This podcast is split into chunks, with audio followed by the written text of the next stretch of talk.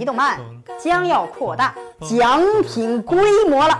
十月份开始，我们增加了奖品种类，同样是每周十位点赞留言的幸运粉丝，可以选择奥特曼组合玩偶、奥特曼变身器、熊出没的毛绒玩具以及日漫与美漫的周边。有没有让你心动的呢？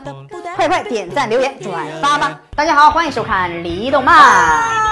在神奇宝贝的每一部作品中，都有很多的神兽出场，从最早的超梦梦幻到最新的黑白神龙，实力都是不可估量的。今天就继续为大家总结神奇宝贝神兽排行榜的前五名。第五名，冥王龙。冥王龙的攻击力非常强大，能够穿梭和掌控除时间和空间以外的维度。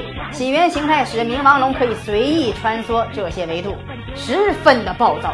由于过于凶暴而被驱逐，居住在现实世界的反面。四梦幻，梦幻可以变成任何的精灵，就算变成凤凰那都没有问题。就算是百变怪兽也甘拜下风。而且梦幻可以学习任何招式的特性，并且拥有让大地颤抖的力量，所以可以位居第四名。在和超梦一战中，梦幻的意识需要用身体碰撞，所以并没有用特殊攻击来解决。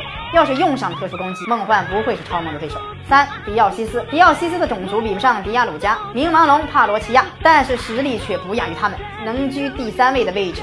DNA 精灵都是非常强大的，主要是其自我恢复能力，再加上拥有四种无比强大的形态，完全可以碾压任何对手。二，创世神在超克的时空完全可以看出创世神的力量有多强大，但是他对于变系还是没有多少抗性。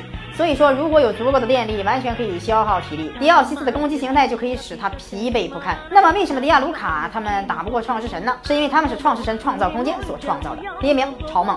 日本官方早就给出了答案，第一名非超梦莫属。虽然说力量排不到第一，但是他的智慧是无可匹敌的。第一名绝对站得稳。从克隆体精灵与建造城堡的过程中，完全可以看出超梦的智慧了。早期那些科学家克隆了精灵，全部都失败了，只有超梦成功了。这就是强大的见证。由于超梦是人造精灵，所以创世神完全不懂超梦的特性。梦幻可以变成其他的精灵，但是超梦却不能被复制。怎么样？这个神兽排行榜大家还认可吗？有意见的话，可以在下方留言哦。多多留言点赞，参与每周的大抽奖吧。四十年沧海变桑田，看新疆李奶奶把戈壁滩变成良田。